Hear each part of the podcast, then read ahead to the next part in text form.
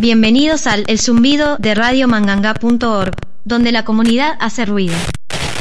Bueno, vamos a llamar a Débora Díaz por un tema de, de Zanja Honda en Playa Grande y vamos a saber un poco más, donde estuvimos este, viendo en las redes sociales que están abriendo, están de- deforestando un humedal y bueno, este, no estamos muy al tanto de ese tema, entonces vamos a hablar con Débora Díaz. Ahí la tenemos, Débora. Buen día, ¿cómo estás? Hola, buen día. Muchas gracias por comunicarse. Nosotros estamos acá, somos vecinos de Piriápolis y de Playa Grande, que bueno, venimos teniendo una problemática acá en el arroyo Zanja Honda, eh, a unos, a un kilómetro más o menos de la desembocadura, en una zona que, que está urbanizada, ¿no? Que está muy próxima al arroyo. Eh, bueno, venimos viendo eh, con los vecinos que, advirtieron desde la semana pasada varios camiones, máquinas, maquinarias muy pesadas, muy grandes, haciendo, eh, digamos, desplazamientos de tierra, destrucción del monte nativo, eh, entubamiento de algunas partes y de drenación de, de la parte de humedales de ahí.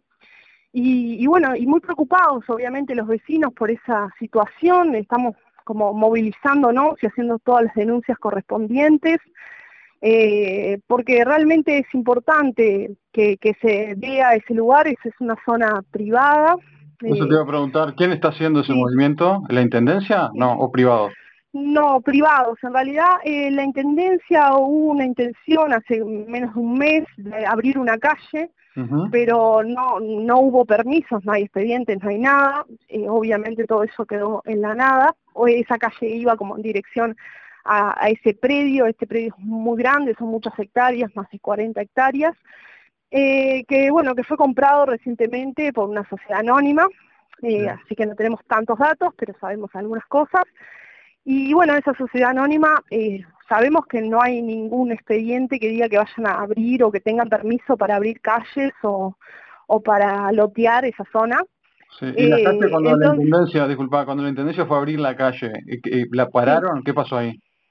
Sí, en realidad sí fue hace como un poco menos de un mes. ¿Mm? Eh, fueron los camiones mismos del municipio que empezaron por abrir una calle como hacia esa zona, Sí. era un tramo, empezaron a rellenar y a, bueno, a sacar toda la vegetación. Y eh, una de las vecinas advirtió de eso y le preguntó a- al, al maquinista, viste, de quién había autorizado, bueno, les, les dijeron y les pidieron, era esta vecina que, que es Agustina, le pidió el, el papeleo, cuál era el expediente, cuál era la autorización, quién autorizó, y bueno, básicamente no tenía ninguna autorización, ningún expediente. Eh, vino un ingeniero hidráulico, avisó que no, que no se podía, y bueno, tuvieron que eh, volver la tierra, por lo menos al lugar y todo eso, no pudieron abrir esa calle, pero fue el mismo de camiones y maquinaria del municipio. Y el mismo digamos. ingeniero de la intendencia, ingeniero hidráulico, dijo que no, y paró la... ma- Y paró la-. Bueno, Exactamente, fue algo así, pero por advertencia de los vecinos mismos. O sea, fueron los vecinos mismos que preguntaron, se interesaron y, bueno, y advirtieron a ver si eso era legal o no, porque ya sabemos que la zona, como les digo, es muy sensible a las inundaciones. Contanos un poco Eh, del humedal, de la importancia de, de- de ese movimiento, Exacto. de esa deforestación. Exacto, es como una zona que, que está muy próxima al arroyo Tarariras, que tiene toda una importancia, un humedal importante, eh, y bueno, cualquier modificación que no, no esté bien planificada, que no haya un diseño hidráulico, que no, eh, puede generar eh, que más casas se vean afectadas por aguas, ¿no? Ahora venimos con un momento de sequía, ¿no? Veníamos con, con sequías, ahora vienen algunas lluvias, pero obviamente si se vienen más lluvias ahora este invierno, van a haber afectadas más casas en la dinámica. Entonces sube, nosotros sube más el agua, contanos para los que no sabemos, por ejemplo, Exacto, sí. inunda- se van a inundar más casas, por ejemplo. Ahí está. Los humedales en realidad fu- funcionan, o sea, es, es un espacio que entre la, eh, una- un espacio de transición entre el agua y la tierra, se le llama algo así, y funcionan como una esponja, imagínense como una esponja, entonces retiene bastante humedad.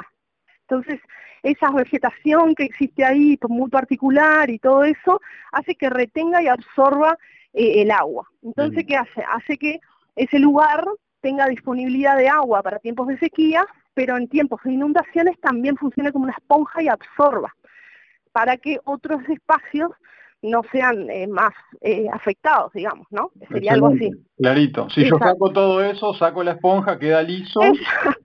Queda liso y esa agua se va para el otro lado. O sea, esa agua, ese lugar se va a erosionar mucho más, esa tierra y toda esa agua va a ir a otro lado y obviamente en, en este caso va a ir hacia las casas.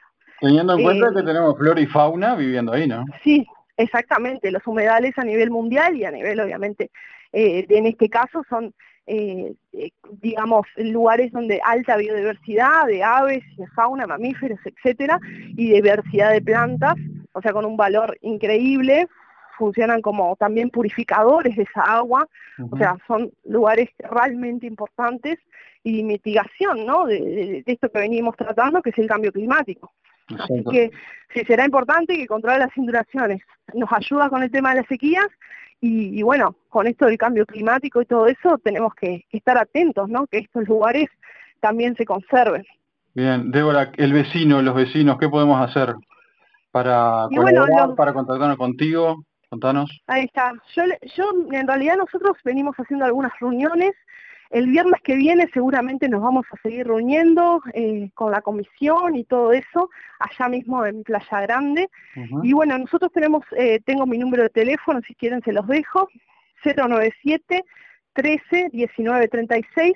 Nosotros ahí lo que estamos haciendo es seguimiento de todas las denuncias por todo, desde la Intendencia, Ministerio, eh, Fiscalía, todos estamos haciendo las denuncias eh, y bueno, y, lo que nosotros necesitamos ahora es, es, bastante apoyo para que la gente vaya, sea consciente de lo que, de lo que le va a pasar o lo que va a pasar en esa zona y, y que difunda el mensaje. O sea, nosotros, como les digo, es un predio privado que capaz que eh, no sabemos si tienen o no, eh, o sea, hasta ahora sabemos que no tienen los permisos para hacer eso, pero bueno, en el caso que los tuvieran o no, eh, solo se aplican multas, o por ejemplo, si, si hubiera alguna falta, solo se aplican multas, pero digamos, todo lo que se ha perdido eh, realmente no se, no se paga con esas multas. todo ese valor, el daño ya está hecho y ese valor ecosistémico que no es de un valor incalculable eh, no, no se paga con una multa. Entonces nosotros lo que queremos es que los vecinos se empoderen y que cada vez que vean eso, una máquina, que esto, lo otro, ah, pregunten, usted tiene expediente, usted tiene autorización